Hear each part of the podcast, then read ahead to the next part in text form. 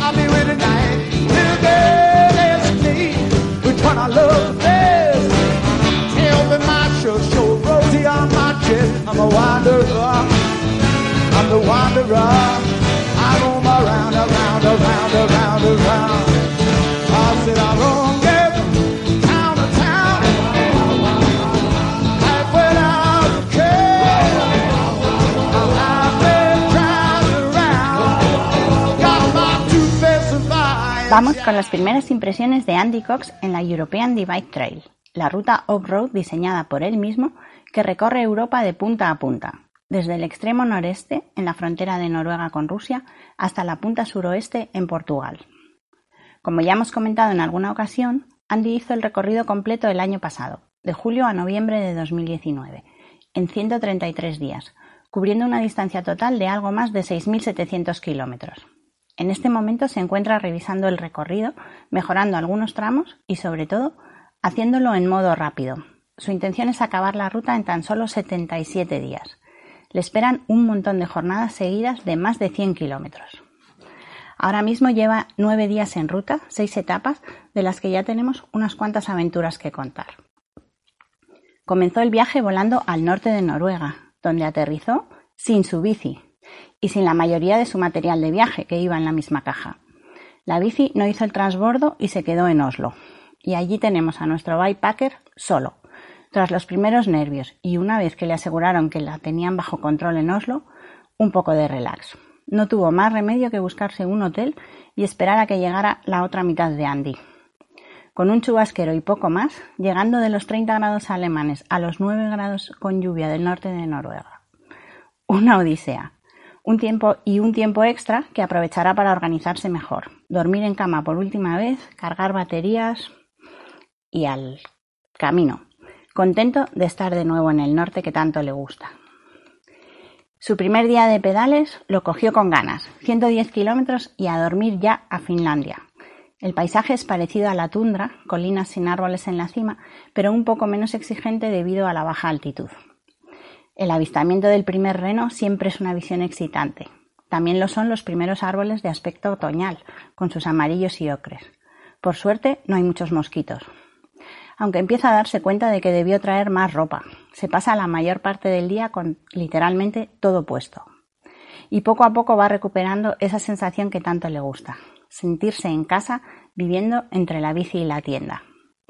En Finlandia hay muchos refugios y cabinas en los bosques para uso de los viajeros, y esto le hace recordar su propósito de comprar un terreno y construirse una cabaña en el sur de Europa, probablemente en el este de España. Pedalea mientras sueña o sueña mientras pedalea. El tiempo avanza y ya han pasado tres días y 275 kilómetros, manteniendo la media. Ya no hay sol de medianoche, pero las noches no son completamente oscuras todavía. Le da por pensar que podría avanzar más, pero con suerte se recuerda a tiempo que no quiere llegar hecho puré al kilómetro 7564. Parece que planea alguna extensión o desvío, porque le acaba de añadir casi mil kilómetros a la idea original. El tiempo nos dirá. Lo mejor del viaje, según él, es la sensación de pasar por estos paisajes en autosuficiencia, atravesando bosques, lagos, ríos.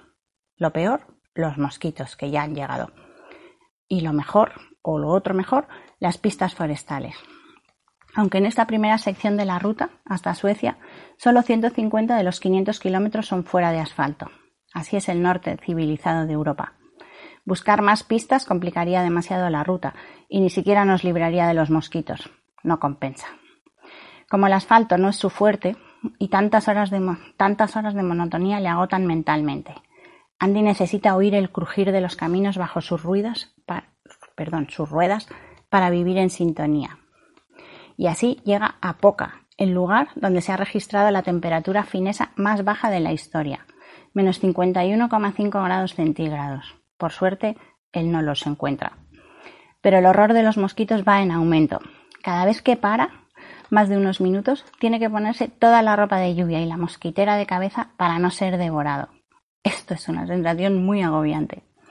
Estas zonas tan remotas, además, como es natural, tienen pocos servicios. Los suministros están separados por unos 250 kilómetros de distancia, lo que le hace ir muy cargado un tiempo y en riesgo de desabastecimiento otro. Las incertidumbres del viaje. Pero por fin está en Suecia, uno de sus países favoritos. Ayer, justo antes del amanecer, 4 grados centígrados. Así es el verano en el norte. A nosotros un poco de envidia ya nos da ya.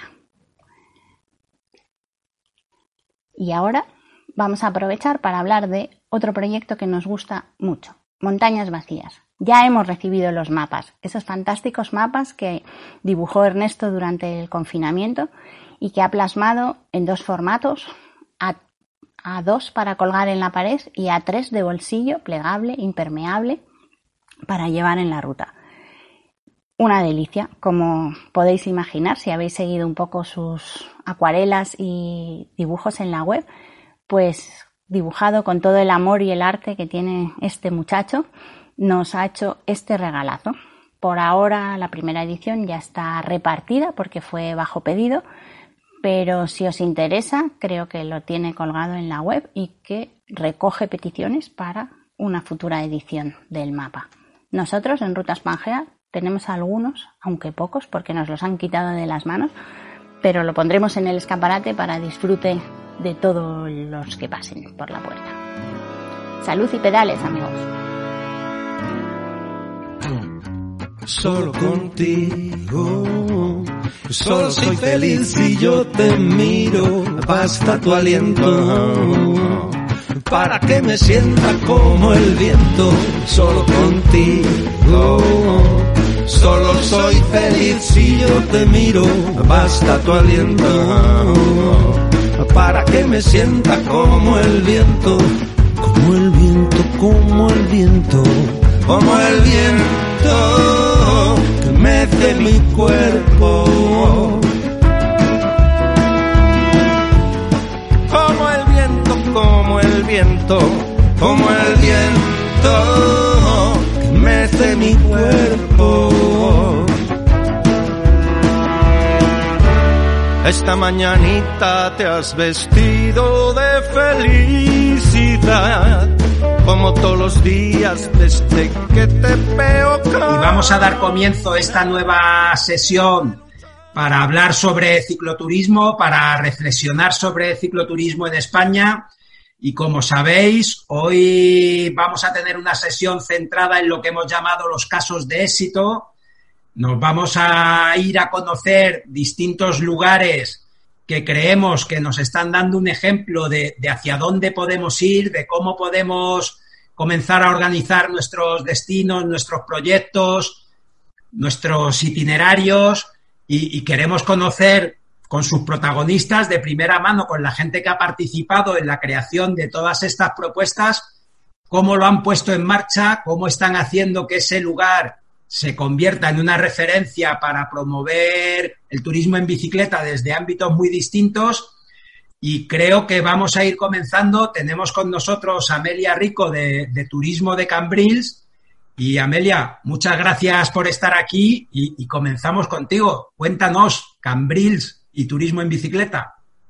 Bueno, pues muy buenas tardes a todos. Muchísimas gracias, Chus, por, por invitarnos a participar eh, en estas sesiones tan interesantes que estás liderando. Eh, encantados de participar. La verdad es que es un, es un reto, eh, pero una gran ilusión compartir con todos vosotros un poco toda la, toda la trayectoria que desde el municipio de Cambrils, en la Costa Dorada, en el Mediterráneo, en Cataluña, estamos, estamos llevando a cabo a favor del turismo deportivo, del cicloturismo. Eh, Cambrils es un municipio eh, eminentemente turístico, somos un municipio turístico maduro.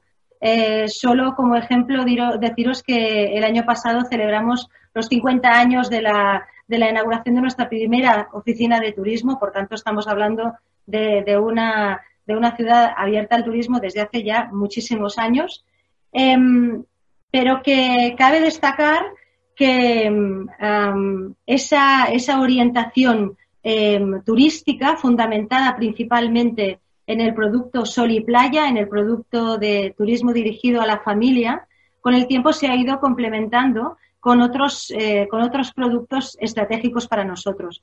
Estamos hablando del turismo gastronómico, muy importante para, para, nuestra, para nuestra ciudad, para nuestro municipio, para nuestro destino, y más recientemente el turismo deportivo. Hablo de más recientemente todo y que nos tendríamos que desplazar a, al 2005. Es decir, eh, ya llevamos muchos años eh, trabajando a favor del turismo deportivo, siempre, siempre acompañados del sector privado. Eso para nosotros es una, es una condición, es, una, es un punto de partida estratégico fundamental y básico. De hecho, eh, son los empresarios los que en 2005 nos empujan a, un poco nos obligan a empezarnos a especializar y a, y a empezar a pensar en, este, en este producto que podía ser estratégico, que en su día para nosotros era muy nuevo, para nosotros y, para gran parte del territorio, pero que acompañados en ese caso por los, pioneros que en nuestro, en nuestro municipio fueron el Hotel Mónica y el Hotel el Estival El Dorado, eh, nos eh, empezaron a hablar de las oportunidades que nos ofrecía el turismo deportivo. Para un municipio turístico maduro como nosotros, ¿qué oportunidades nos ofrecía? El turismo deportivo, el cicloturismo, es un, es un producto turístico que nos ha permitido estirar la temporada, nos ha permitido eh, desestacionalizar, nos ha permitido ocupar esa temporalidad eh, que está antes y después del verano, eh, permitiendo que los alojamientos eh, puedan abrir durante más tiempo y puedan em, recibir turistas durante eh, temporadas más largas.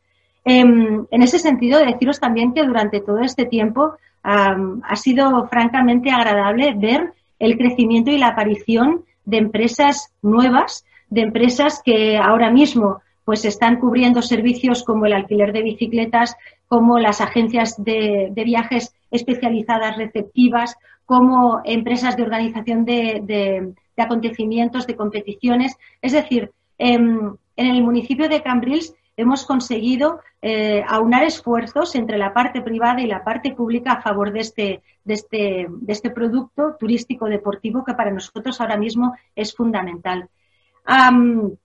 deciros que ahora, ahora mismo, ¿no? porque estamos lamentablemente en esta situación de crisis eh, profunda, pero eh, en el municipio de Cambrils se organizaban más de 40 acontecimientos deportivos. Estamos hablando de, esta orientación hacia el, hacia el deporte, que ya en el año 2013 pues, nos facilitó que la Agencia Catalana de Turismo nos, eh, nos reconociera el certificado como destino de turismo deportivo. Em, por tanto, estamos viendo que, durante todos estos años, desde 2005, hemos ido creciendo, evolucionando, siempre acompañados por el sector. Esa es una, esa es una base, es un, es un punto de partida, inicial y fundamental para nosotros y que también nos hemos ido acompañando, pues aparte del sector obviamente, em, de, lo que, de lo que es la estructura y el acompañamiento por parte de Costa Dorada. Eh, Cambrils es un municipio de costa, pero evidentemente sin las rutas que nos ofrece la Costa Dorada, el interior de la Costa Dorada, rutas bellísimas, rutas que además tienen eh, diferentes niveles de, dificultad, rutas eh, muy tranquilas, muy bien asfaltadas, eh, todo eso no hubiera sido posible. Por tanto, el acompañamiento en este caso de la Diputación, de la Agencia Catalana de Turismo, de Tour España, para nosotros es, es fundamental. Y no querría acabar esta primera intervención sin hablar de, ese compromiso que, nosotros llevamos a cabo a favor del turismo deportivo. No, no, nos quedamos únicamente en la palabra, sino que lo demostramos con un compromiso y una visión estratégica reflejada en nuestro presupuesto. Tenemos una parte del presupuesto dirigida a la promoción de estos eh, de este producto, a, la, a poder asistir a ferias, poder acoger eh, pruebas deportivas internacionales y también eh, un plan estratégico, un plan de acción y, la, y también a, nivel de recursos humanos. Tenemos una persona de nuestro equipo, Maite Gascón, que es la especialista en este producto. Por tanto, em, intentamos que, este compromiso después se quede, quede reflejado realmente en acciones que, nuestro, que vamos coordinando también con nuestro colaborador principal, que es toda la parte privada. Pues muchísimas gracias, Amelia. Hablando de promoción, esta misma mañana hablaba con Festivike, que todavía mantiene sus fechas para septiembre, y, también otro tema en el que tenemos muchas dudas, ¿no? De, qué va a pasar, ¿no? De si vamos a poder recuperar también ese tipo de eventos tan importantes también para la promoción de nuestras actividades. Y hablando de, de gran evento, tenemos con nosotros a Roberto para hablarnos de la quebrantahuesos que probablemente sea un ejemplo de, cómo un evento puede determinar y puede transformar todas las actividades que se hacen en un territorio. No sé si, Roberto, te tengo que quitar yo el audio o lo has puesto tú. Ahí está. Pues muchas gracias, Roberto, y, y preséntanos la quebrantahuesos por si alguien de los que nos oye no conoce todavía lo que es. Hola, buenas tardes a todos. Gracias, Chus, por invitarnos a esta charla. Con Chus nos conocemos, hemos estado juntos con Pangea pedaleando por los terrenos, por las tierras del Cid. Qué excursión tan maravillosa. Bueno, hablamos de. Fue bonito, ¿eh? fue bonito, fue precioso, precioso. Eh, hablo de quebrantahuesos. Eh, quebrantahuesos es una prueba ciclo deportiva que se hace en Sabiñánigo, eh, en el Pirineo, en la provincia de Huesca, eh, por decir, ¿cómo se hizo aquello? Pues un grupo de amigos que pensó que aquello se podía hacer. Hace 30 años, este año serían 30 ediciones, eh, nos propusimos innovar. Innovamos, en, no había pruebas en España ciclodeportivas con velocidad libre, con habituallamientos en autoservicio, con tiempos individuales de cada uno, con medallas en función de la categoría y del tiempo que hacían, era todo un salto a una piscina que no sabíamos cómo estaba. fuimos a aprender a pruebas internacionales, la Marmot y pruebas similares en Francia. Eh, al principio nos costó que nos dejaran ir a aprender. Ahora estas pruebas de la Marmot vienen a las quebrantahuesos a aprender qué es lo que hacemos, es lo que ocurre. Eh, nos han invitado en montones de congresos. Hemos estado en Cambrils. Cuando empezaban a hacer Cambrils la prueba de cicloturismo, nos invitaron a explicar qué hacíamos, cómo se hacía. Hemos estado en Costa Dorada, hemos estado en Mallorca hablando de, qué es lo que hacíamos. Recientemente con Chu nos vimos en Valladolid, en la feria de, turismo, para explicar qué, qué, hacemos allí. Hemos estado en Bélgica, en la feria Velofolí, feria de turismo y ciclismo, intentando vender turismo, vender nuestra zona. ¿Qué es lo que es la quebrantahuesos? Pues una prueba ciclodeportiva. Eh, llegamos a tener hasta 18.000 personas de todo el mundo, de 40 países que quieren venir a participar, de los cuales solo pueden participar 9.000 en el recorrido largo y 2.500 en el recorrido corto. La mitad se quedan fuera, con unas ganas de participar enormes se apuntan al sorteo y hay que pagar por apuntarse. O sea que fíjate si estamos en una situación, el presupuesto de esta prueba, pues puede ser ronda el millón doscientos mil euros, una prueba de un día. ¿eh? Entonces es complicada, como todo en esta vida, como todo lo que hacemos. Hay que ponerle ilusión, magia y muchas ganas para hacer, eh, para desestacionalizar el turismo, que es lo que a nosotros nos motiva. Eh, la prueba es en junio, hemos terminado la temporada de esquí, no empezado la temporada de verano e intentamos desestacionalizar. Pero ahora este año teníamos unos proyectos muy interesantes. Teníamos un proyecto que era QH365, que se intentaba que pudieran hacer la quebrantahuesos cualquier día del año. Teníamos ya muy lanzados paquetes turísticos para que la gente pudiera venir cualquier día del año a hacer la quebrantahuesos. Teníamos muy lanzado la QH Gastro, turismo gastronómico, que hoy está muy en boga. El, que los restaurantes de la zona los, a los visitantes un menú especialmente pensado para los ciclistas con productos de la zona. Todo eso ha tenido que sufrir un parón enorme. Esperamos que se pueda reactivar. Eh, ¿Qué hemos hecho diferente a otros? Pues no, no, hemos hecho lo mismo de todos. Hemos tenido suerte. Hay que tener mucha suerte. Hay que ponerle mucha ilusión. Hay que ponerle muchas ganas. Hay que pensar como participante, no como organizador ir a aprender a otras pruebas, nosotros vamos todo el año a aprender y vienen personas a aprender a la prueba nuestra. Pues hay que intercambiar conocimientos, experiencia. En eso estaremos porque inventar, inventar es muy, muy difícil. Estamos en esa cosa, hemos tenido que superar montones de retos, como todos los que estamos aquí. Eh, cada paso que das es superar un muro, darte tozolones, en Aragón decimos cabezazos, tozolones contra la pared aquella para que aquello salga adelante. Y al final, si tienes ilusión, si tienes ganas, si tienes equipo, eh, lo consigues. Y el éxito, pues en nuestro caso decimos que son los voluntarios. Tenemos paisajes, como todos los que estamos aquí, paisajes preciosos. Después hay que tener un poco de suerte y hacer las cosas bien. Intentar, si tienes beneficios, reinvertir en mejorar las cosas que tú has visto. Poner canales para escuchar a los participantes, a los patrocinadores, a las instituciones y con eso que te van diciendo, realimentarte y seguir avanzando. Eh, es fácil. Bueno, fácil, fácil, parece cuando tú lo dices. Yo además este año te vi haciendo la presentación en Fitur, bien rodeado de un buen montón de voluntarios y también lo que se transmite es es la pasión de mucha gente, ¿no? Y quizá eso también es uno de los elementos diferenciales. Sí, hay que tener pasión, magia, magia. Si no tienes magia, no sabes cómo, al final tocas una varita y aquello funciona, no sabes cómo. Es un enorme puzzle de muchas cosas que al final van encajando. Y en nuestro caso, pues voluntarios, hablamos de mil voluntarios que ponen, el que organiza, organiza. Y aquellos días no tiene ni, no está para nada. Tienes que tener voluntarios que hagan suya la prueba y la lleven adelante y en nuestro caso tenemos esa suerte de tener mil voluntarios que colaboran y la hacen suya. Y con eso el éxito está asegurado. Hasta este año, que hemos tenido que cambiar la fecha, estamos hablando de hacerla el 19 de septiembre y había una publicación, no sé si vosotros sois jóvenes, no sabéis lo del hermano Lobo, aquella revista que había, que decían, esto será o no será. Y el hermano Lobo decía, ¡au! Pues nosotros decimos también, ¡au! Se hará la quebranta huesos. Ay, qué coño ni sabemos si será esto ni qué más pasará, pero tenemos que intentarlo.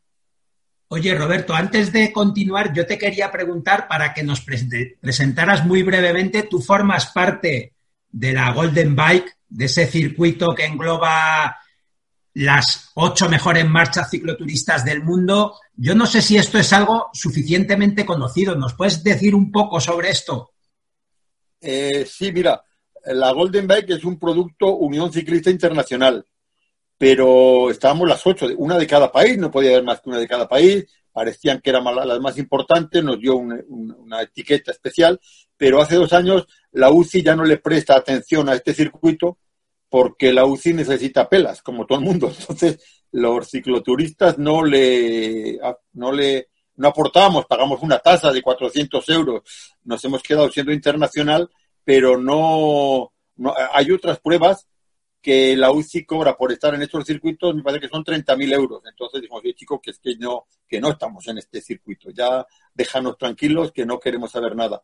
Eso, estamos en la Asociación Europea de Ciclosport, eh, en París, con los principales organizadores, nos reunimos cada cierto tiempo para ver los problemas. Y los problemas de Francia, los de España, los de Italia, son exactamente los mismos. No, no es que seamos aquí especiales, ¿eh? son exactamente los mismos. Pues muchas gracias, Roberto. Y nos vamos a ir a otro destino que desde luego ha sabido derrochar también pasión. Tenemos con nosotros a Rafael Bergua, Rafa de, de Zona Cero. Y yo creo que, que a nosotros lo que nos llama mucho la atención de Zona Cero, aparte de su gran éxito, es cómo se pone en marcha ese proyecto, cómo nace ese proyecto desde una iniciativa absolutamente privada y que al final se ha convertido en algo que ha cambiado todas las posibilidades de ese territorio. Buenas tardes, Rafa, y muchísimas gracias por participar. Espera que parece el audio. A ver. Creo que debes tener tú tu audio. Ahora. Ahora, sí. Ahora, ahora. Sí, no, no sabía si. Bueno, buenas tardes, lo primero. Y muchísimas Muchas gracias por, por invitarnos a este fantástico elenco de personas. Bueno, la verdad es que, eh, no sé, yo cuando pienso en cómo nació Zona Cero, creo que fue, creo que fue un acto romántico, la verdad. Creo que fue un, amor eh, profundo al territorio y a partir de ahí, de ese, de ese amor profundo al territorio, de querer recuperar esos caminos tradicionales y esos caminos abandonados, ¿no? Porque aquí, como todos sabéis, en la provincia de Huesca, en el Pirineo, muy cerquita de Sabiñánigo, al lado de Roberto, eh, eh, pues fue un gran, un, gran éxodo de gente. eh, los pueblos se quedaron abandonados, muchos pueblos, y con ellos se quedaron las rutas que, enlazaban esos pueblos. Entonces, claro, como mm, tampoco hubo una evolución, pensar que Sobrarbe más o menos tiene las dimensiones de Vizcaya, aproximadamente 2.200 kilómetros cuadrados, con la diferencia de que nosotros somos tres personas por kilómetro cuadrado, por lo tanto había enormes espacios abandonados, casi abandonados. Entonces, claro, esos caminos abandonados estaban ahí. Realmente no se había hecho gran cosa con ellos, por no haberse, ni siquiera se habían construido carreteras tan apenas encima de esos caminos. Por lo tanto, ese patrimonio estaba ahí escondido y bueno, nosotros lo sabíamos y desde hace ya unos años teníamos esa ilusión por empezar a recuperar esos, senderos y esos caminos. Por lo tanto, es como que el desamparo de la historia en esta ocasión nos vino bien, porque fue empezar a, recuperar aquello y empezar a, a ver que había una red absolutamente infinita. Es una red infinita. Ahora mismo, nosotros después de 10 años, Zona Cero más o menos maneja unos 2.500 kilómetros en sus 120 rutas, de los cuales 1.300 kilómetros son senderos. Pero es que tenemos calculado que senderos eh, ahí, esperando, pues puede haber unos 2.000 y pico kilómetros todavía de, de, senderos y de caminos que todavía están ahí, ¿no? Abandonados. Por lo tanto, eh, esta red absolutamente mágica, pues está ahí esperándonos, ¿no? Entonces, eh, nosotros nos juntamos para empezar a recuperarlos y a partir de allí la afición a la bicicleta, pues fue surgiendo el producto, ¿no? Fue surgiendo el, tema. Es verdad que hubo un gran empuje privado, está claro, pero fijaros que desde el primer momento nosotros queríamos que fuera público, porque al fin de cuentas el uso de, los caminos es de competencia es de competencia pública, por lo tanto no tenía otro sentido más que el de ser público. Lo que pasa que eh, los ayuntamientos llegan hasta donde llegan, en los pueblos pequeños pues muy escasamente y nos dimos cuenta que, que la solución era darle un enfoque profesional, o bueno, profesional no, empresarial, más que profesional, y a partir de allí constituimos la asociación en el año 2011 y a partir de allí fuimos, fuimos avanzando. Y luego una cosa muy importante que yo quería decir desde el minuto uno, porque para nosotros ha sido sagrado, que además, por cierto, repasando un poco los vídeos de, de esta charla chus que tan interesantes estáis haciendo, que yo reconozco que no, bueno, pues conocía un poco, pero no demasiado, pero bueno, a, a raíz de la invitación, pues he estado viendo, ¿no? He estado viendo. Y vi el otro día, eh, me parece que se llamaba Josep, ¿no?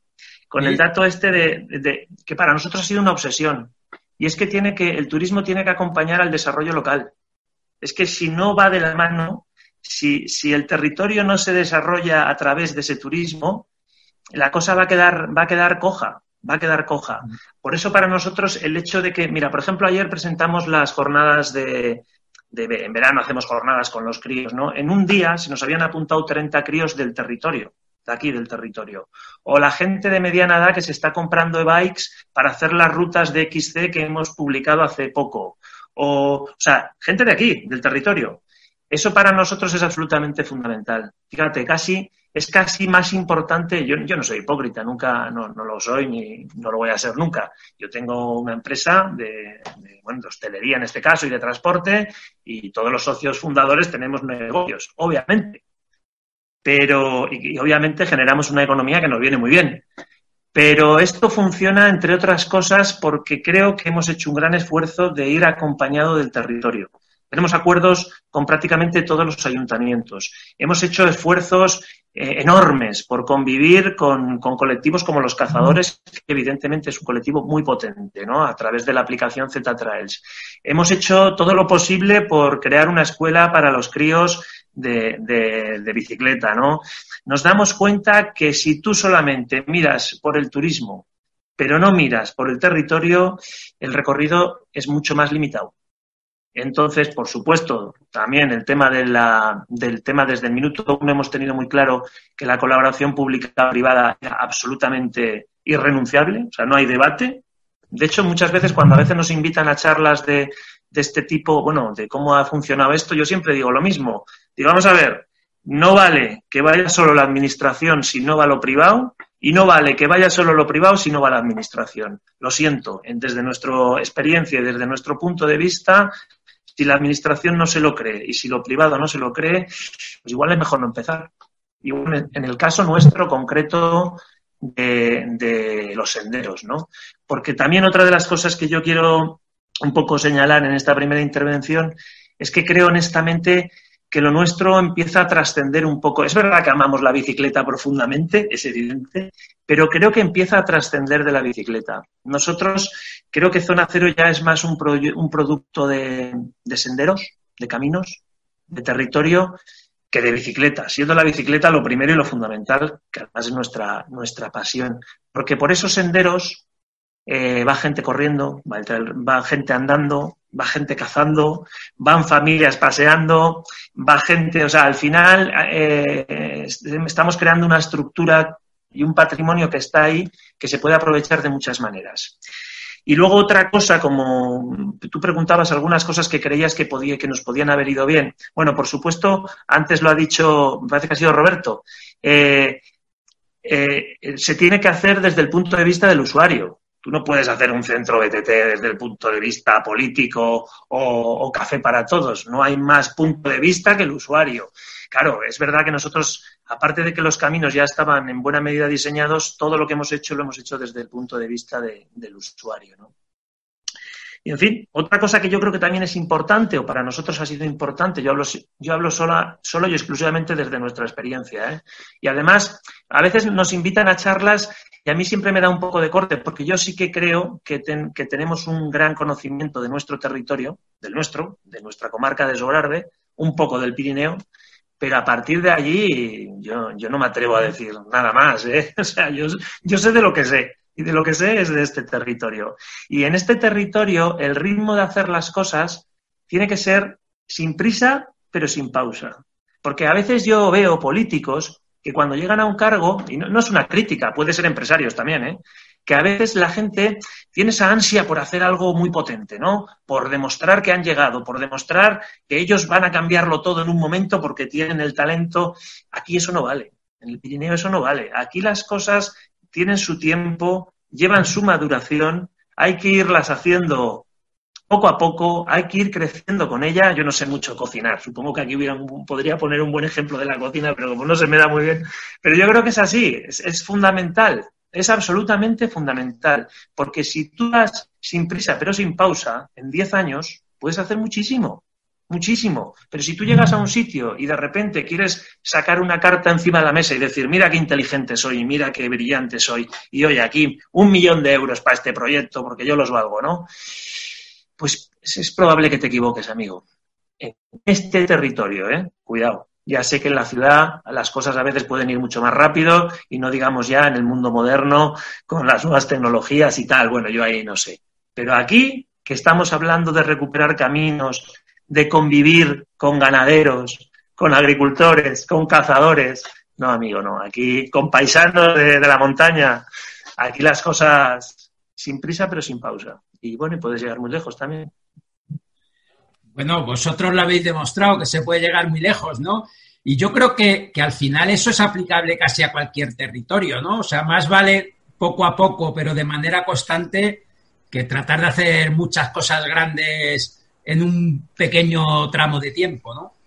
Sí, sobre todo tienes que hacerlas, en mi opinión, eh, para que el resto de tu entorno las vaya asimilando, para que las vaya aceptando. Mira, nosotros ayer firmamos un convenio en el Ayuntamiento de Voltaña. Para mí fue brillante, fantástico. Era muy poco dinero, muy poco dinero. Eso es lo de menos. Lo importante es que todos los concejales del Ayuntamiento votaron a favor y estaban ahí en el convenio. Esto hace ocho o nueve años era muy difícil, porque cuando esto nació, pues toda la gente de la caza lo vio con mucha reticencia. De repente llegan estos tíos con sus colorines y sus formas y aquí llegan al monte que era nuestro y ahora qué pasa, ¿no? Y tuvimos realmente momentos muy complicados. Tuvimos hasta que inventarnos una, una aplicación para convivir, que es Z-Trail, ¿no? Y para mí ayer en Voltaña, eh, Zona Cero es muy de, de sobrarme, os lo aseguro, pero sí que es cierto que los socios fundadores somos todos de AINSA, ¿no? Entonces, durante muchos años se ha visto como algo de AINSA, ¿no? Más que de la comarca. Yo creo que gracias a Dios y gracias a mucho esfuerzo ya, ya es una visión comarcal. Que en Voltaña ayer toda, todo el ayuntamiento estuviera a favor de esto, para mí es una gran satisfacción, porque demuestra que poco a poco hemos ido, hemos ido entrando, hemos ido permeando toda esta sociedad de Sobrarbe, y bueno, siempre habrá gente que lo critique, pero en general creo que hemos conseguido que el territorio lo haga suyo, que lo haga suyo. Claro, ¿qué pasa? Que hay muchos niños en Voltaña que están haciendo los caminos de zona cero con las bicis. Incluso mucha gente, eh, ya lo he dicho antes, es una pasada la gente que se ha comprado ahora con 40, 50 años una e-bike y de repente está conociendo la comarca desde otra perspectiva, ¿no? Es, increíble, es un fenómeno lo que está ocurriendo, ¿eh? Con la, bueno, no, no estoy contando nada nuevo, ¿no? Pero, pero sí que es impresionante ver como gente que parecía que creía que conocía su comarca a través de la e-bike y a través de esos senderos y esas pistas y esos caminos te, te, te coge por la calle y te dice, macho, pero si yo no conocía mi comarca, ahora la estoy conociendo, ¿no? Pero eso es muy fuerte, porque eso hace que el que conoce el territorio lo ama y el que lo ama lo respeta y lo cuida. Y por lo tanto eso nos da una fuerza increíble, yo creo. Yo creo. Muchas gracias, Rafa. En la siguiente intervención, acuérdate de explicar un poco más lo de la aplicación, que a mí me pareció una cosa absolutamente innovadora cuando la pusisteis en marcha.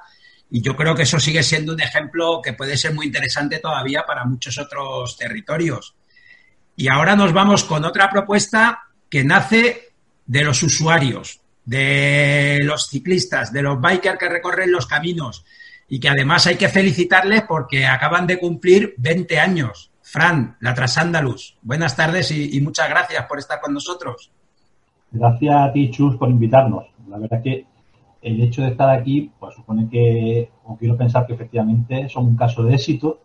Eh, evidentemente, cuando Cuatro Chalas empezamos esto hace 20 años, efectivamente en el 2000, eh, ni siquiera pensábamos si íbamos a conseguir eh, llegar a buen puerto y, mucho menos pensábamos en, éxito.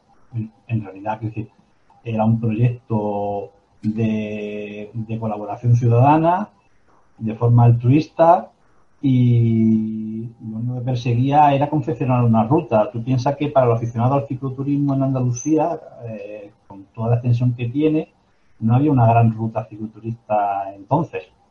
Los aficionados pues tenemos que emigrar para hacer pues las tradicionales Ruta de la Plata, Camino Francés, Santiago o la del CID, otras pirenaicas.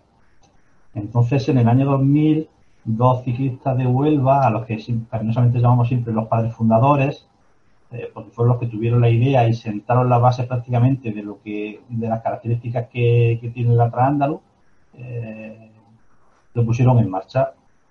Eh, lo que pasa es que para 2002-2003 el proyecto decayó. Pero decayó porque pensaron en, por un momento, en el año 2000, quién tenía conexión a internet en casa y qué tipo de conexión a internet tenía. Esto era un proyecto colaborativo que utilizaba internet para conectarse y compartir información. En el año 2000 yo tenía que desenchufar el teléfono, la clavija del teléfono para enchufarla del router y navegar a velocidades de caracol y contactar con alguien en alguna zona para buscar colaboración, solicitar alguna ayuda o información sobre un alojamiento, un problema de un camino, pues era complicadísimo porque, claro, apenas no existía Facebook, nadie tenía una página web propia, muy pocos blogs, algún club tenía algo, en fin, era, era muy complicado. En el caso que el proyecto cayó, cuando ya alguno habíamos subido documentación de algunos tramos, se había hecho, un, yo calculo, un 15% del, del, trazado, un 20%. En el 2004 pensé que era una pena que, porque la idea era buena y que merecía la pena volver a intentarlo. Volví a contactar con los antiguos colaboradores del proyecto, pues, busqué nuevos y en el 2006 prácticamente estábamos cerrando el trazado de los 2.000 kilómetros de ruta. En ese mismo año nos constituimos como una asociación porque sí que nos ocurrió que en alguna ocasión que acudíamos a alguna administración para algo, eh, no éramos nadie. Si no tienes un NIF, no eres nadie. Pero vamos, lo de constituirnos como una asociación fue algo instrumental. Eh, la filosofía del proyecto es un proyecto abierto de colaboradores que van, entran, salen, permanecen, ayudan puntualmente. Eh, por ejemplo, eh, como te comentaba el otro día para, para la radio, nosotros hemos tenido colaboradores que han, que han traducido las guías y la página web al inglés que ni conocemos. Hemos tenido traductores de, Australia, de Gran Bretaña, gente que dijo, oye, yo quiero colaborar, ¿qué puedo hacer? Pues mira, ¿quieres, ayudar a traducir? Sí. Y no, y no hemos puesto cara. Porque también te digo eso, que igual que no había internet, en lo de las videoconferencias eh, en el año 2000, la Tara se, se hizo, se cimentó a base de, mi querido Messenger de Hotmail, el Windows, que permitía una, una, unas comunicaciones muy fluidas para era entonces la tecnología de la época. Y aquí estamos, después de 20 años, eh, la verdad que la gestión del proyecto como tal está un poco parada porque eh, el objetivo era hacer eh, documentar la ruta, se hizo, tener una página web con la información actualizada, está hecho y solamente nos ponemos un poco en marcha cuando hay que solucionar algún problema puntual de alguna zona de un, problema de paso o actualizar algún alojamiento que, surge o, cierra. Incluso hoy en día, hasta eso que entonces era muy importante nuestra guía, el facilitar información sobre alojamientos, porque no era fácil encontrarlo ni siquiera a través de Internet. Y en pueblos en los que no había nada y a veces lo único que había era algún alojamiento pirata, pero era, lo, era esa información tenías que darla al viajero para que pudiera planificarse la ruta. Hoy en día casi un poco eh, pierde el valor ese trabajo que hicimos porque con las, plataformas de alojamientos que todos conocemos, cualquiera encuentra alojamiento en los sitios más insospechados. La verdad es que para el que no lo conozca, Frank, es interesante explicar que, claro, recorre de manera circular toda Andalucía. Hablábamos el otro día precisamente que buena parte de los kilómetros de ruta son lejos de la costa, o sea que, se aleja de manera fundamental de la Andalucía quizás más turística, no pasa por las capitales, salvo Almería, ¿no? O sea que lo que va buscando es el recorrido más campero, no más campestre posible. Sí, cuando te hablabas de los padres fundadores y de sus ideas que fueron los pilares de- del proyecto, uno de ellos es que el, trazado de la ruta tenía que ser interesante para un biker normal. No, no para un cicloturista con alforja, sino para un biker normal tiene que ser un recorrido atractivo. O sea, no nos valía un- una carreterita con poco uso, un carril bici, una vía verde, porque eso a un biker le puede venir bien para conectar dos tramos, para descansar, pero eso no era atractivo. Entonces, el trazado en sí y el, y el paisaje eran fundamentales.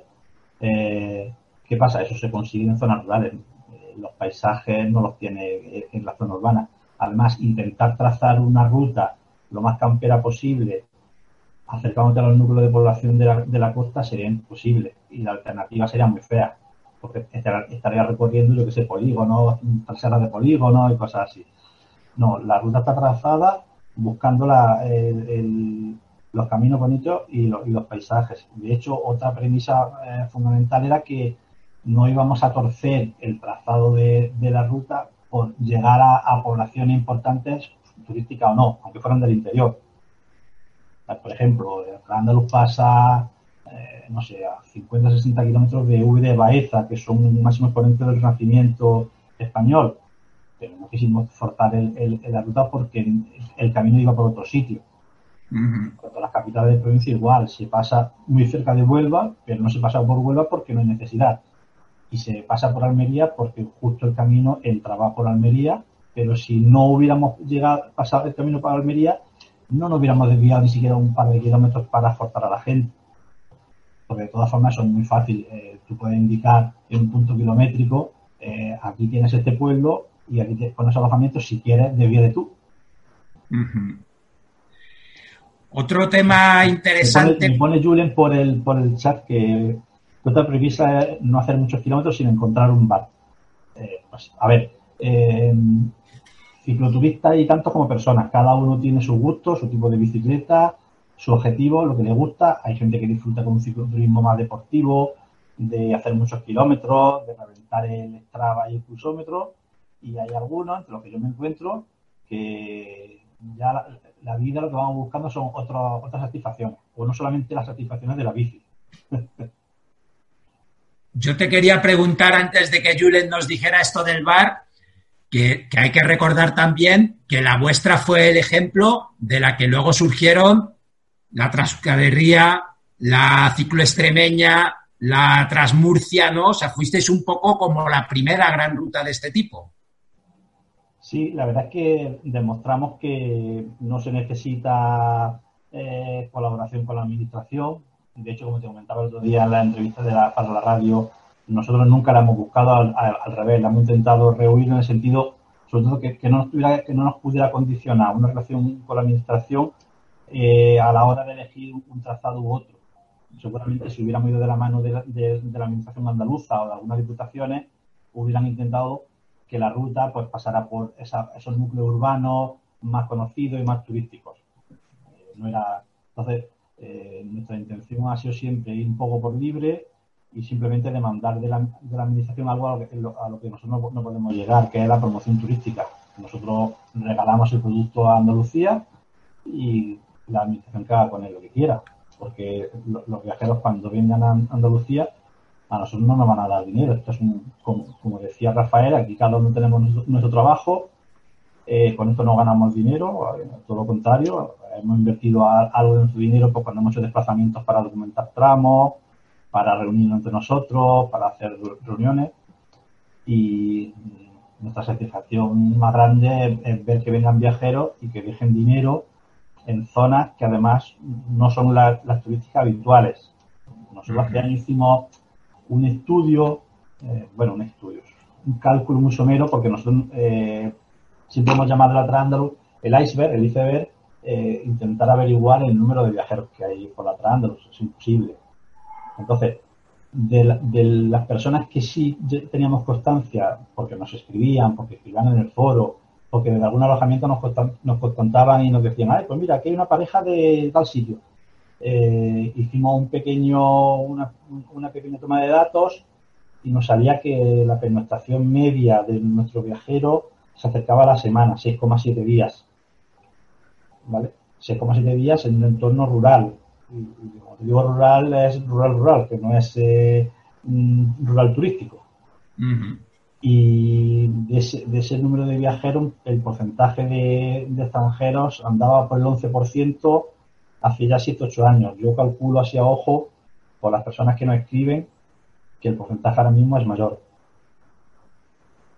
¿Vale? Pero también es verdad que yo por cuestiones de trabajo tampoco ya, hago un seguimiento a este tipo de datos y también es verdad que cada vez me escribe menos gente porque al principio yo enti- entiendo, la gente du- dudaba, oye, ¿esto qué es? Esto no está señalizado, pero esto se puede hacer, esto no me perderé, de verdad que la información que viene en la guía es fidedigna. Eh, hoy en día ya eh, está más que testada y la gente ni siquiera entra muchas a, nuestra página más allá para descargarse el, el track y hacer su viaje y punto.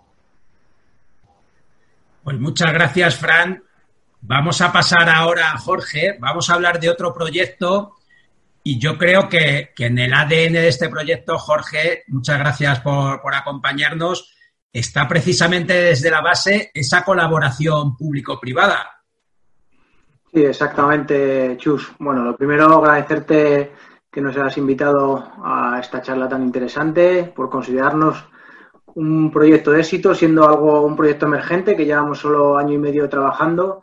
Y como bien dices, pues bueno, eh, la base de todo ha sido el apostar directamente desde el principio por esa colaboración público-privada. Para los que no conozcáis el espacio BTT Trailer Emua, está situado en el norte de Navarra, es en el valle de Esteríbar, es un valle que es eh, parte de la cuenca de Pamplona, de la zona norte de la cuenca de Pamplona y casi llega a, territorio francés. Es un valle que habitualmente siempre ha sido un valle de paso eh, para la gente que subía pues a la selva de Iati, que es muy conocida en Navarra, o a Roncesvalles, y bueno, que el turismo se ha basado básicamente en el paso de Camino Santiago, que sí que es un paso previo para llegar a, a la cuenca Pamplona. Pero bueno, era un valle con una superficie boscosa muy grande, está el bosque de Quinto Real, que es un bosque muy similar a la selva de Irati, y bueno, tenía escondida pues esas pequeñas joyas que, como decía por ejemplo Rafa de Zona Cero, pues son esos eh, senderos perdidos y abandonados eh, que conectaban los pueblos que estaban ahí, que estaban, pues bueno, en ese sentido eh, escondidos para que gente con, con, ganas como nosotros los pudiésemos recuperar.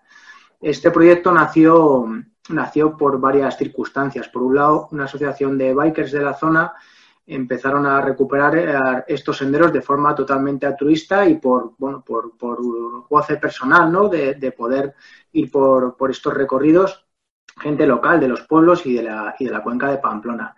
Pero sí que es cierto que hay en ese sentido el Ayuntamiento del Valle, las entidades locales del Valle, eh, bueno, hicieron una apuesta decidida por, por eh, crear algo oficial a, a, nivel de centro BTT, de espacio BTT y de trail y, como destino y en ese sentido pues a través de unos fondos europeos conceder Nagalarol, que es una agencia de desarrollo de, Navarra, pues hicieron una inversión bastante fuerte de más de 70.000 euros para poder acondicionar los, los, senderos que teníamos previstos y bueno crear un centro de acogida y una serie de servicios vinculados al espacio BTT Trail.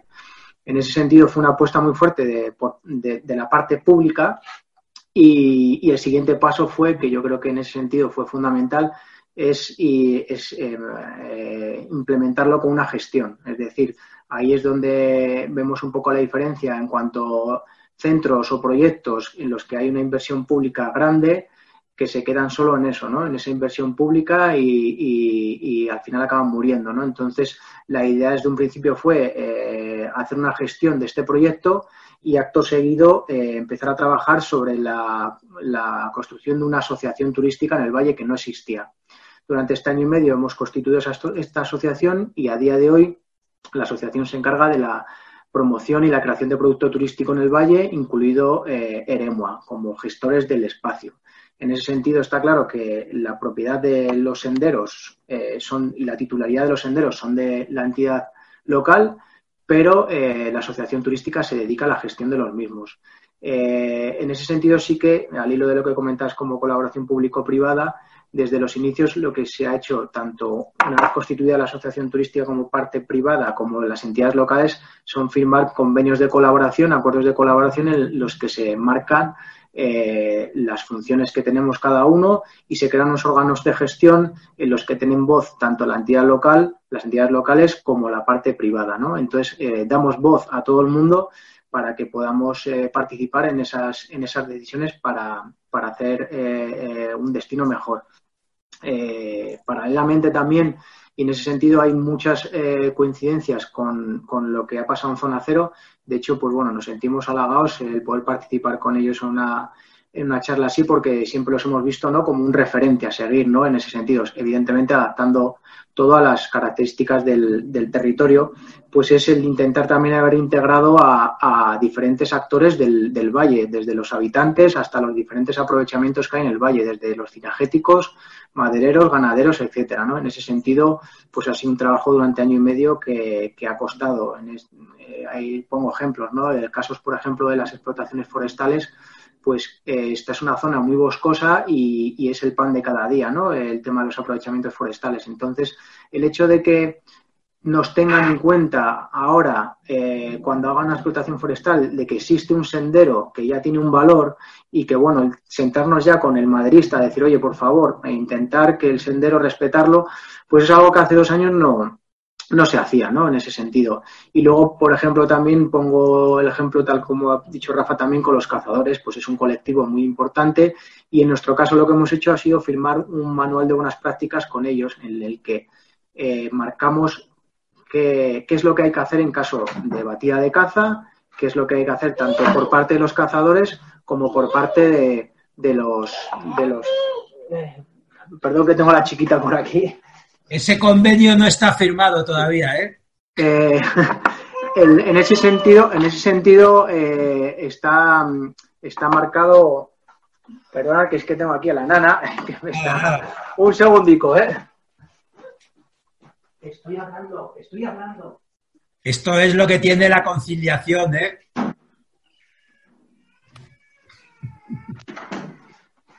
Per, perdonar, pero lo de teletrabajo es así. Eh, como, como, iba diciendo, eh, en ese sentido, pues con los cazadores hemos firmado ese convenio de colaboración, ese manual de convivencia en el que cada uno eh, marca las funciones que tiene que hacer y cómo, cómo actuar en casos de, de, bueno, de batida de caza, eh, tanto el ciclista o el senderista como, como, el cazador. Y por último, antes de pasar a otro compañero, sí que creemos que y damos mucho valor al, al valor de lo, del uso de los senderos de uso compartido. Es decir, el espacio es un espacio BTT Trail, lo llamamos así desde el principio porque creíamos que los senderos precisamente son patrimonio de todo el mundo, tanto del corredor como del ciclista, como comentaba Rafa, del cazador que tiene totalmente derecho a, usar esos recorridos. Entonces, en ese sentido, abogamos por ello y, y bueno, intentamos que, que, sea patrimonio de todo el mundo. Pues muchas gracias, Jorge. Oye, te damos, te damos un rato para poner orden ahí detrás de la puerta y... Voy a intentarlo. Pisco Literas de, de Mallorca debía tener un problema similar a este y al final él esta mañana nos ha pedido que adelantáramos su intervención y lo que hemos hecho ha sido grabarle un pequeño vídeo y vamos a intentar poneros lo que nos ha contado esta mañana y después continuamos. Una historia curiosa. Hay, hay dos personajes que, que se disputan el, el, ser el pionero de, del cicloturismo en, en Mallorca. ¿no? Ambos empezaron a, a, finales de los 80. Uh, uno es Fred Rompelberg, un, un holandés uh, conocido por, por, en su tiempo, en su día, romper el récord del mundo de velocidad en bicicleta, uh, con una bici que parece más un torpedo que, que, una bici. el otro es un suizo, Max Hurseler, fue campeón del mundo en, en ciclismo en pista tras moto. Y ambos empezaron a organizar pues una semana de vacaciones en,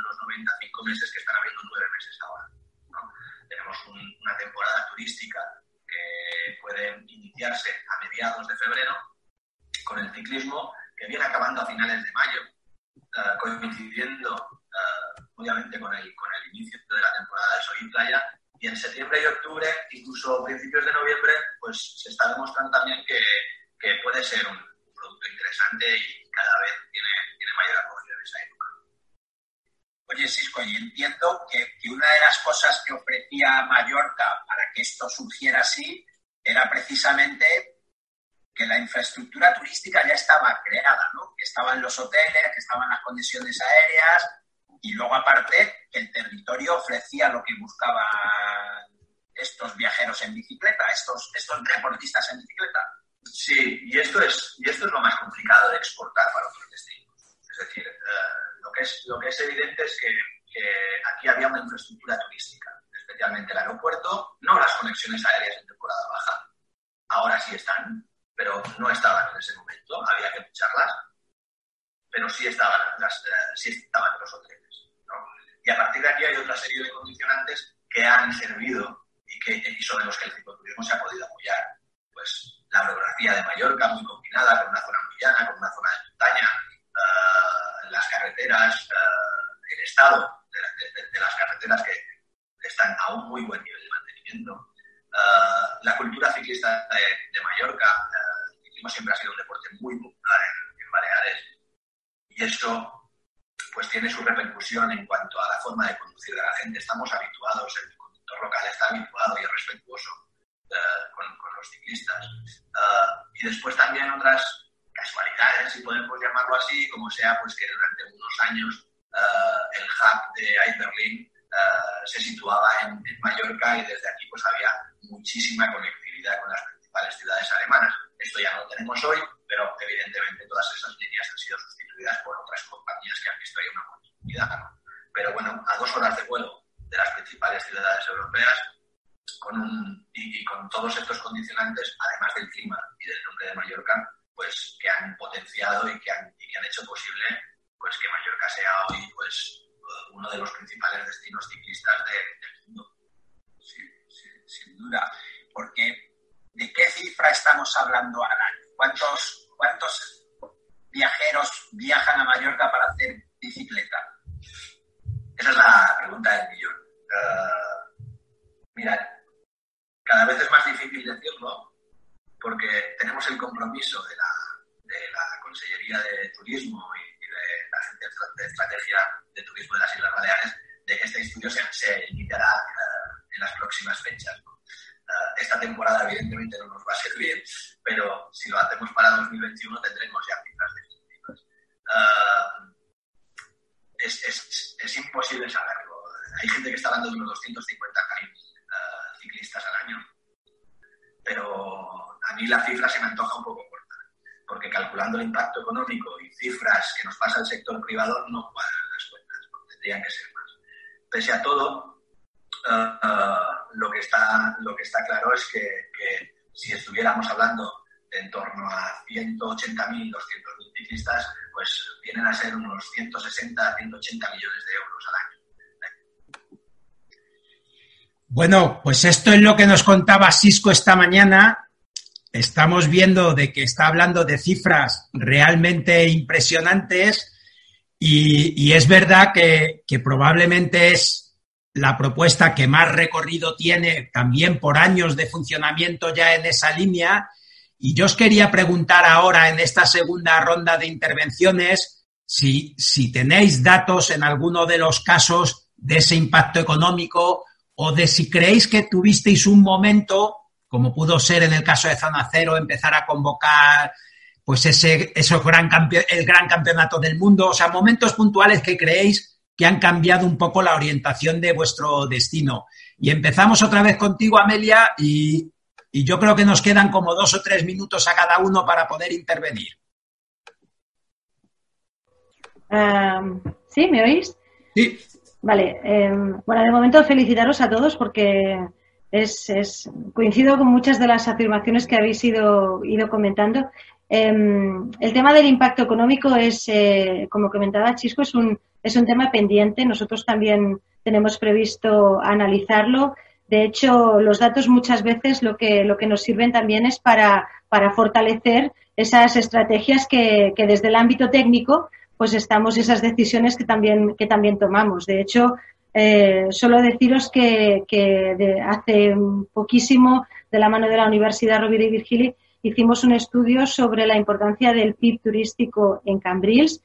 Eh, para haceros una referencia, el PIB turístico en Cataluña es el 12%, en Cambrils es el más del 47%.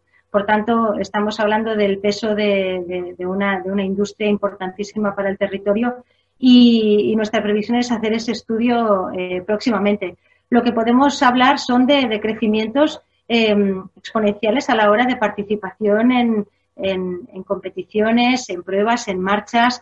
eh, la marcha, la, Gran Fondo Cambrils Park, por ejemplo, en la que además Roberto eh, fue cuando, cuando nos conocimos con él. eh, bueno, empezaron con 900 participantes, ahora mismo están en 2000. Eh, tenemos ya un campeonato de España, tenemos una prueba UCI de BTT, es decir, em, el que los organizadores de, este tipo de pruebas profesionales puntuables contemplen venir a Cambrils y que Cambrils sea la sede y la, y la zona donde se organiza y donde, y donde podemos acoger este tipo de, pruebas, este tipo de, competiciones, para nosotros ya es una prueba evidente pues de, de esa especialización que tanto desde el ámbito eh, de la administración como desde el ámbito privado estamos ofreciendo y las facilidades y la especialización que estamos, que estamos dando. Em, para, acabar y, redondear también un poco esa especialización que estamos, que estamos realizando, deciros que en 2005 empezamos con un mapa de rutas, eh, un mapa, el primer mapa, de rutas que se hizo en Costa Dorada, lo hicimos de la mano del exciclista profesional eh, Raymond Dietzen, y que, ahora mismo disponemos de un product manual eh, gracias a la, a la participación del sector privado con más de 36 propuestas. Es decir, en estos 15 años hemos aprendido muchísimo, hemos madurado de la mano del sector, hemos aprendido entre todos a ofrecer cada vez un, producto mucho más especializado, mucho más orientado a este turismo y, y, bueno, y tenemos ganas de crecer y seguir, y seguir creciendo. En nuestro caso, como decía al inicio, la, la convivencia entre, entre nuestros productos turísticos creemos que es fundamental. El turista eh, que viene por motivos deportivos, por motivos no únicamente de bicicleta, sino a practicar deportes náuticos, a practicar fútbol, atletismo, a practicar eh, deportes colectivos, eh, golf y obviamente el cicloturismo, convive perfectamente con el, con el producto gastronómico, dieta mediterránea, y con el turismo familiar. Es decir, tú puedes venir a conocer nuestra zona eh, por motivos deportivos, pero nos conocerás y lo que pretendemos es que luego nos vuelvas a visitar con tu familia y a la inversa. Por tanto, el impacto de, este producto estratégico es fundamental. Prueba es eh, la obertura de establecimientos de alojamiento durante muchos más meses que hace 15 años. La temporada turística se ha, se ha dilatado considerablemente y sobre todo la aparición de esas empresas especializadas que también os comentaba al inicio, que han visto esa, oportunidad de negocio en todo el sector deportivo y concretamente en el cicloturismo. Por tanto, seguimos apostando y, como siempre, de la mano del sector. Muchas gracias, Amelia. Roberto, en vuestro caso ya hemos hablado alguna vez y ya te he oído mencionar que, vosotros también tenéis un estudio del impacto económico hecho por la universidad y, que os hablaba también de, de esas cifras, ¿no? Sí, el estudio hecho por la Universidad Pontificia de Comillas y por la Universidad de Zaragoza, de dos universidades, y eh, los dos eh, indican que el impacto económico directo de quebrantahuesos en la zona es de alrededor de 12, 12 millones de euros. Eh, además de la promoción, que tan no la han valorado, pero sería también mucho más. Eh, ¿Qué es lo que estamos pensando? Pues bueno, que eso sí, es en aquel día la gente que viene en las semanas anteriores, las semanas posteriores, pero ahora queremos eh, reinventarnos otra vez y hablar de eso que estamos diciendo, la QH365, ofrecer destino Pirineos y ofrecer que puedan venir a ver nuestra cultura, nuestra gastronomía, nuestro arte, nuestras rutas. Es lo que estamos ahora intentando desarrollar, intentando reinventarnos, porque una prueba de un día vemos que está muy complicado concentrar a tanta gente, por lo menos este año, y veremos cuánto tiempo más.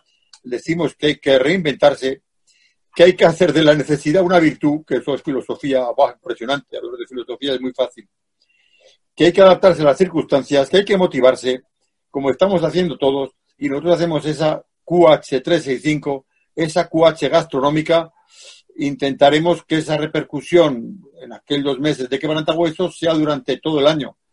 Eh, es en lo que estamos y es lo que pienso que tenemos que hacer, ofrecer ese destino turístico. Tenemos una base de datos de más de 60.000 personas de 40 países que están locos por venir al Pirineo, a Sabiñánigo. Ofrezcámosles algo más, como hace Cisco en Mallorca. Ofrezcámosles como hacen Amelia en Cambril.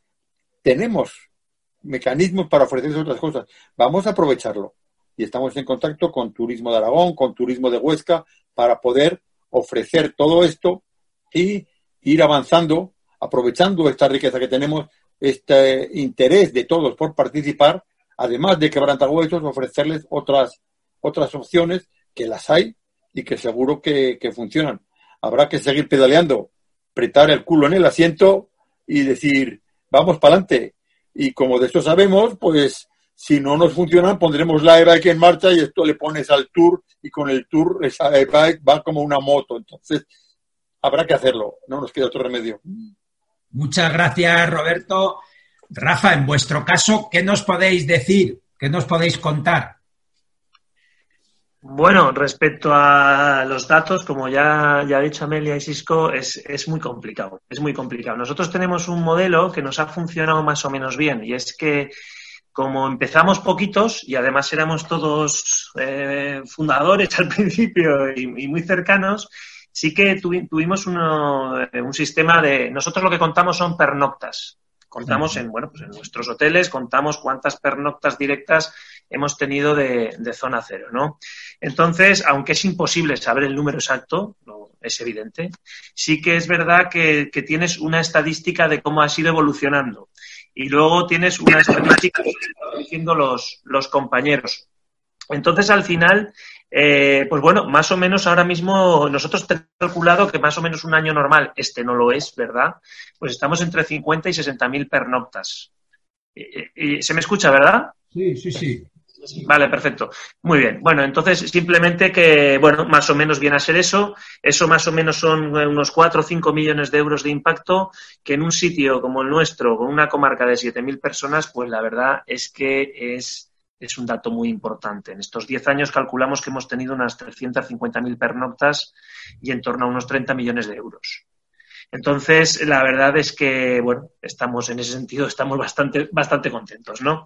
Bien, pero bueno, dicho eso, eh, nosotros un poco, bueno, antes me has comentado lo de Z-Trails muy brevemente. Bueno, Z-Trails es una aplicación que creamos básicamente para gestionar el territorio. O sea, esta aplicación lo que nos ayuda es a saber en tiempo real dónde se está cazando, si hay un camino cortado, si hay procesionarias, si hay barros, si hay una cuestión. Ahora estamos um, trabajando bastante fuerte para uh, incorporar otra cosa que va a ser el tema medioambiental. Estamos en el Pirineo, tenemos el Parque Nacional de Ordesa, dos parques naturales, el 51% del territorio de la comarca es espacio protegido, el impacto medioambiental es fundamental y vamos a empezar hacer aportaciones eh, pues del tipo de que hay un nido de quebrantahuesos o un nido de alimoche o un barranco con una rana o un periodo concreto donde hay una reproducción de una serie de animales, etc, etc. Para eso lo que hacemos, lo de siempre, nos rodeamos de todos, tenemos relación con, obviamente, con los, con los guardaforestales, relación con la Fundación del Quebrantahuesos, con toda la gente que, que maneja el tema medioambiental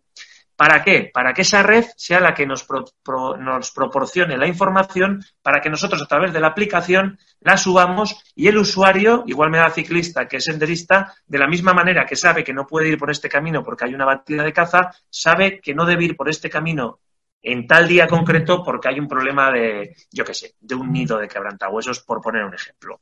Estamos trabajando en eso para ir implementando eso que siempre radica en lo mismo, eh, gestión compartida y respetuosa del territorio entre todos los usuarios.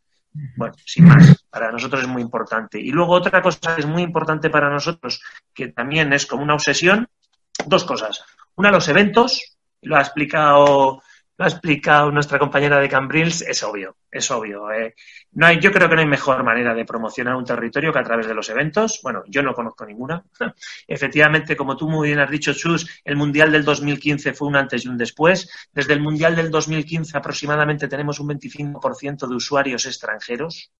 Cuidado, que antes del Mundial tan apenas teníamos. Y bueno, lo volvimos a hacer en el 2018 y por lo tanto se ha constituido como un, como un, mercado muy importante para nosotros, obviamente, el mercado extranjero entre un 25 y un 30%, aparte de toda la promoción que te generan, ¿no?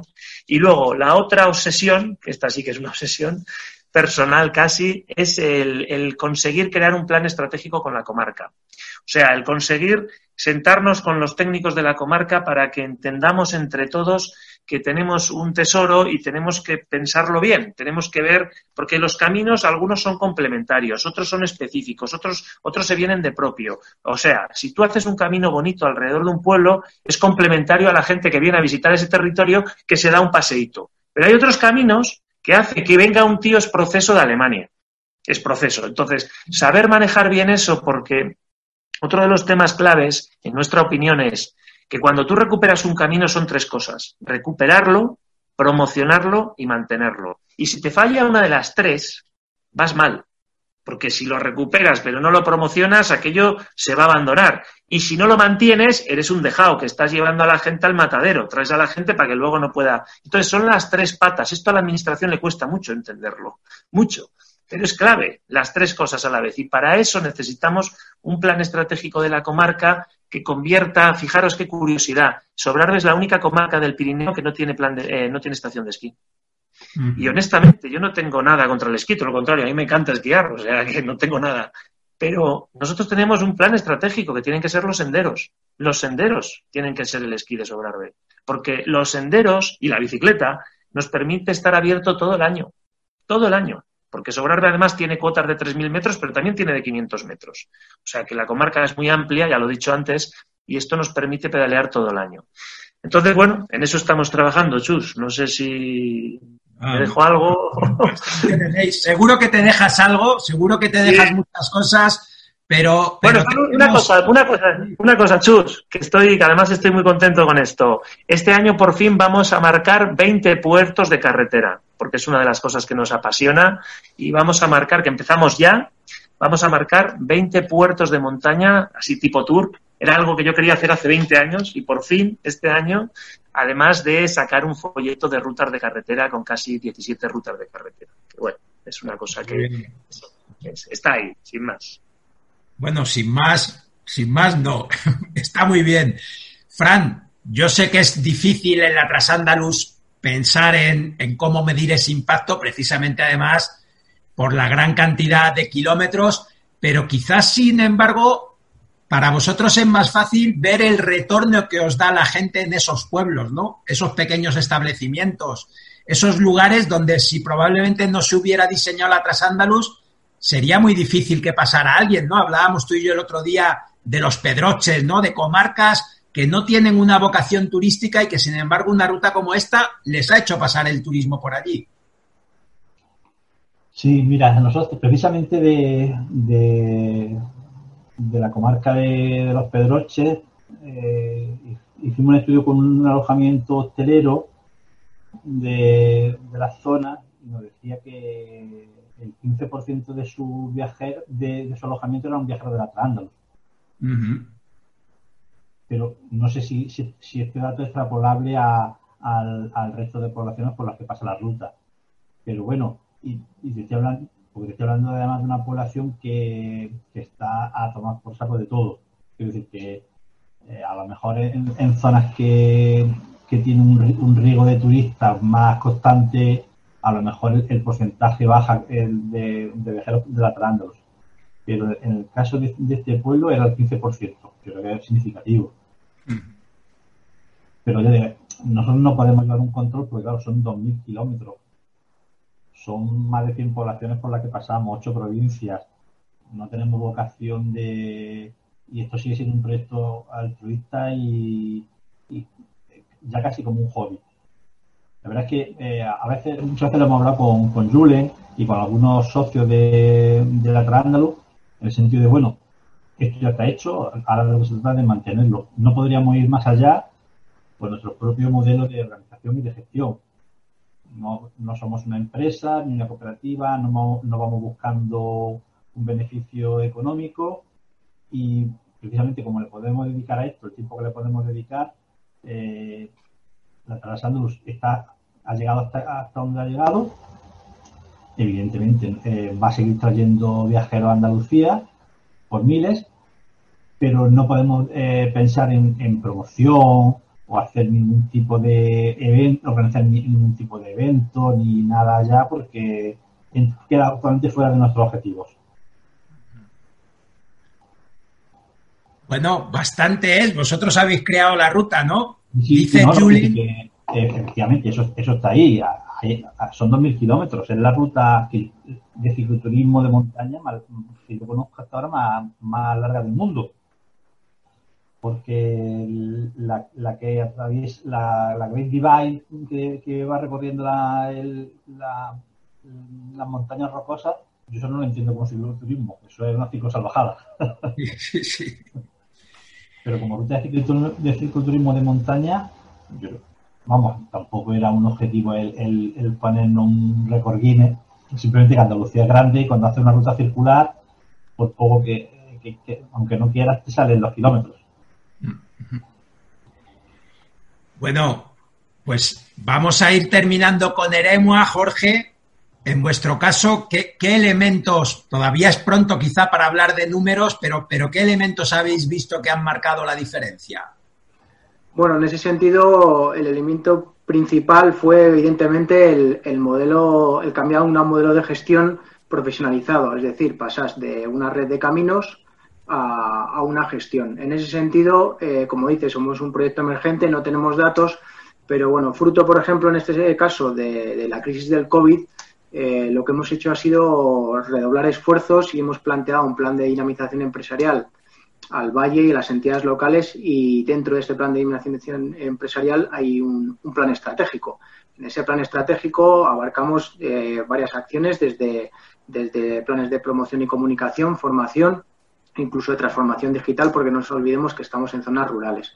En el caso de lo que es los caminos, hacemos tres planteamientos, que es el plan de gestión del espacio, el plan de promoción y comu- comunicación y un plan de gestión de las infraestructuras o en este caso los senderos, como comentaba Rafa antes. Sí que nosotros tenemos una filosofía y es la de ir creciendo poco a poco. No queremos que esto sea un boom y algo exponencial porque hay que tener en cuenta también la convivencia como hemos hablado antes. Entonces, pues nosotros hace dos años empezamos con 12 rutas, el año pasado abrimos otras tres rutas y este año vamos a abrir otras seis nuevas rutas. En ese sentido, lo que hacemos es que poquito a poco vayamos afianzando el proyecto y en el caso de la asociación turística, por ejemplo, pues eh, de pasar eh, empezando con cinco o seis eh, empresas que empezamos, pues bueno, ya estamos más de 20 y con este plan de dinamización, ayer precisamente tuvimos una reunión de presentación a las empresas del Valle a la que acudieron 30 empresas, ¿no? Entonces, en ese sentido estamos muy contentos con los pasos que con los pasos que estamos que estamos dando, que no son otros que ir afianzando el proyecto poco a poco en base a un proyecto claro y un plan de gestión y estratégico que en este caso sí que va de la mano de la entidad local. Y en este sentido voy a poner un ejemplo parecido al que ponía Rafa antes con lo del Ayuntamiento de Voltaña. presentamos el otro día este plan de dinamización empresarial al Ayuntamiento de Esteríbar eh, y pasó evidentemente por pleno municipal porque había que firmar esa ampliación del convenio de colaboración y fue aprobado por, en, por unanimidad por todos los partidos políticos del Ayuntamiento de Esteríbar. Entonces, para eso, para nosotros ha sido pues una, una forma de reforzar que estamos intentando hacer bien las cosas y que hay, y que hay acuerdo por parte de, todos los actores y en este caso de la parte política también de, de bastantes eh, colores políticos ¿no? y diferentes además en ese sentido. Pues muchas gracias. Hemos llegado al final prácticamente y simplemente hacer algunos comentarios resumiendo.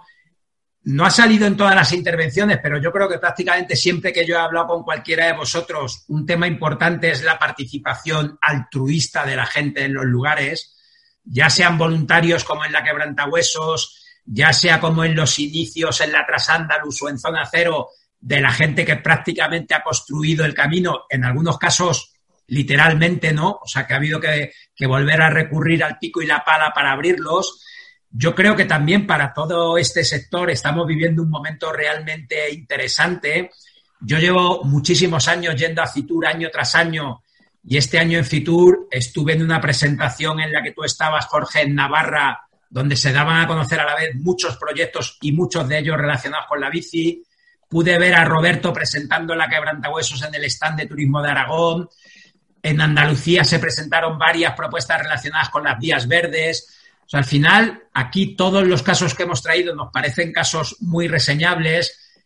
Cisco esta mañana nos ha contado muchas cosas más y que yo creo que, que demuestran que es un sector que sigue creciendo y cómo viajeros que primero empezaron en Mallorca ahora están haciendo este turismo en Cataluña, en Comunidad Valenciana, en la costa de Almería, en Andalucía. O sea, que, que, Mallorca ha tenido también un efecto de desborde en territorios cercanos y creo que también queda bastante claro que, que, todos tenemos un reto que es medir el impacto económico de estas actividades. Yo creo que nos llevaríamos una sorpresa enorme si pudiéramos tener un dato de, de cómo es el impacto de esta actividad en toda España en un año, que probablemente nos llevaría a repensar muchas de nuestras estrategias turísticas en otros segmentos, ¿no?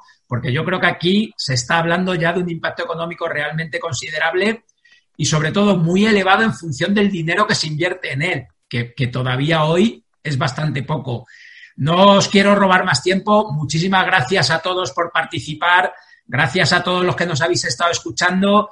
No sé si mañana o pasado estará disponible ya el vídeo en YouTube por si queréis compartirlo o mandárselo a alguien y simplemente anunciaros que nos quedan algunas charlas más, que el próximo jueves 18 de junio tendremos una específica para hablar de Eurovelo en España, otro gran proyecto que, ha tardado en irse consolidando, pero, pero, que ya es una realidad y que tendremos a mucha gente que participa de él para contárnoslo. Y muchísimas gracias, nos vemos pronto y esperemos que pedaleando por el campo. Gracias a todos. Bicycle. Bicycle. I want to ride my bicycle, bicycle, bicycle. I want to ride my bicycle. I want to ride my bike.